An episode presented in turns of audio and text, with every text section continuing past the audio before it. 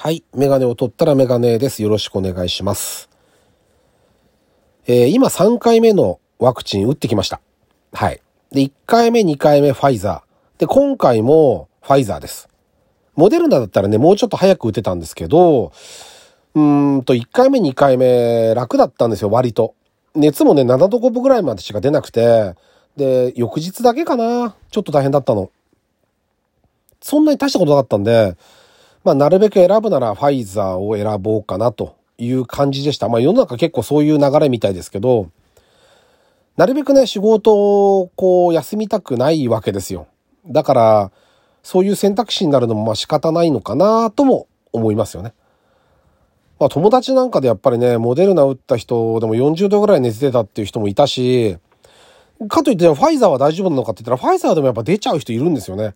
だから逆にね、職場でこの間聞いたのは、ファイザー、ファイザーで結構ひどく出て、3回目モデルナ打ったら全然大丈夫だったって人もいるんですよ。だから、これわかんないんですけど、どうなるんだか。だから自分がじゃあどうなんだって3回目、1回目2回目大丈夫だったけど、じゃあ3回目のファイザー打ったら、どうなっちゃうんだっていうのは全くわからないわけですよね。だから、これはもうしょうがないです。一か八か。で、まあ、なるべくその、うん、移りたくも、まあ、移るのは移っちゃうらしいですけど、実際は。重篤化するの、するのも怖いし。ね、あの、自分の命にも関わるし、まあ、周りの人にも迷惑かけますからね、それもね。家族もそうだし。だから、あと病院の関係者の方もそうですよね。重篤化しればそれだけ医療従事者の方に迷惑かけてしまうので、まあ、できる範囲の予防はしておこうかなっていう。あただね、打ちたくない人が打つべきではないですけどね。やっぱり気持ちがそういう、あの、多分、嫌だ嫌だって言って打つとかってのは良くないと思うんですよね。その普通のお薬飲むのもそうなのかもしれないけど、嫌だな、怖いなと思ってあんまりね、その状態で、うんと薬をこう体に入れるってのは良くないと思うので、あの、どっちでもいいんですけどね、別にね。ただ自分としては、そういう選択をしたっていうだけの話ですけどね。まあどうなるやら。明日あたりになったら、うんうなっていくかもしれないですけど、まあそれもそれでしょうがないですよね。実際ね、今もね、あの、子供たちまだ結構学校行けなかったりするんですよ。リモートしたりするんですよ。学校目の前なのに。それね、あれもこの間授業参観もリモートでやりましたけど、ね、変な感じですよね。すぐそこにいるのに、僕は家でパソコンの前にいて子供のリモート授業を見るわけですよ。あれがね、どうなんだろうなっていうのを、やっぱすごくこの間思ったんで、早く収まってほしいなとも思いますよね。仕事してても職場なんかでも例えば感想芸化もできないから、新しく来た人をね、こう、みんなでわーって迎え入れることもできないし、なんか淡々としちゃってちょっと寂しいなっていう気持ちもありますよね。うん。まあ、もうちょっとの辛抱だと思って頑張るしかないかなと思いますけど、はい。というわけで、えっと、第263回ですね。ラジオにメガネ始めたいと思います。よろしくお願いします。はい。で、YouTube って皆さん見てるじゃないですか。まあ、見てるんですか。ほぼ見てると思うんですけど、で、僕も見るんですよ、もちろん。まあ、車関係が多かったりとか、いろいろこう見るんですけど、最近その、思ったのが、芸能人の方々がこう、コロナ始まってから、だから2年ぐらい ?2、3年？その前ぐらいから、かな？増えたじゃないですか、すごく。で、わって増えて何をやるんだろうって思ってましたよね。で、例えばテレビ的なことを YouTube でやるのか。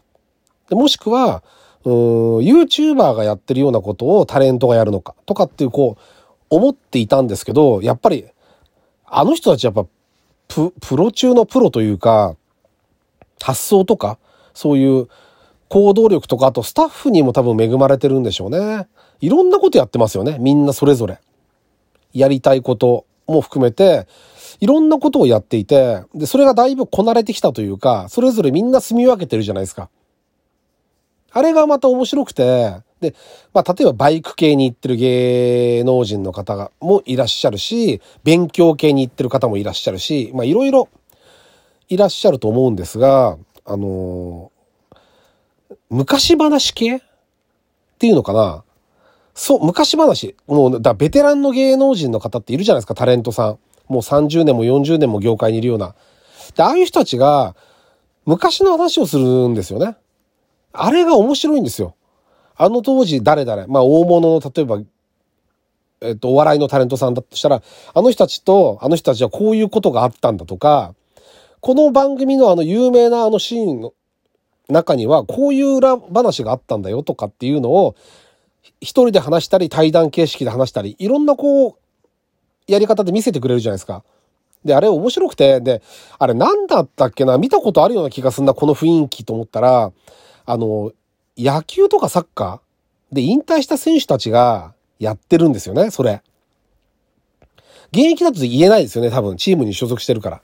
言えないんだろうけど、辞めてから、その、例えば野球だったら30何年前、40年前のあの時のあの打席のあのホームランはどうのこうのとか、そういう話を、あのー、するじゃないですか。で、それすごく面白いですよね、やっぱりね。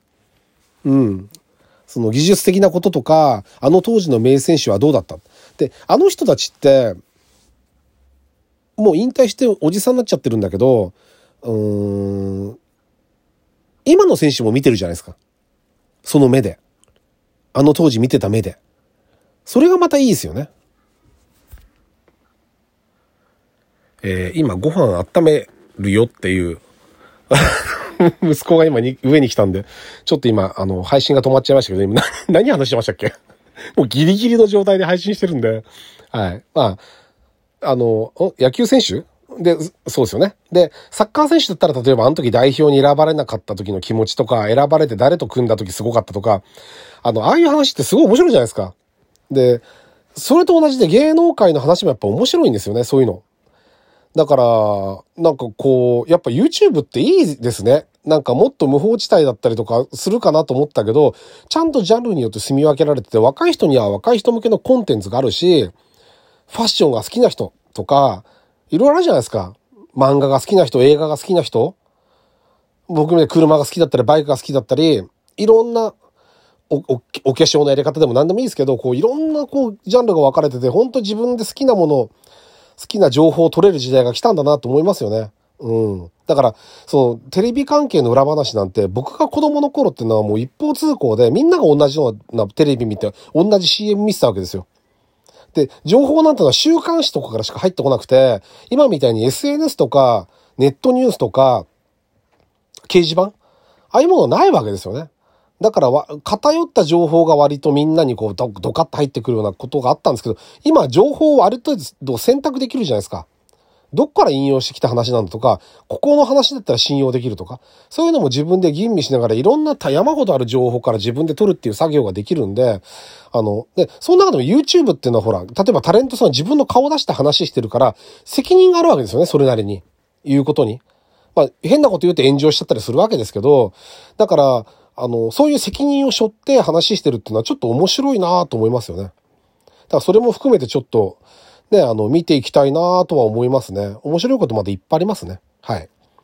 バタバタしてますけど、えー、ちょっと早いんですが終わりにします。はい。あの またできる時にちょこちょこっとこう、スキーをついでやりたいなと思ってますので、よろしくお願いします。ありがとうございました。メガネを取ったらメガネでした。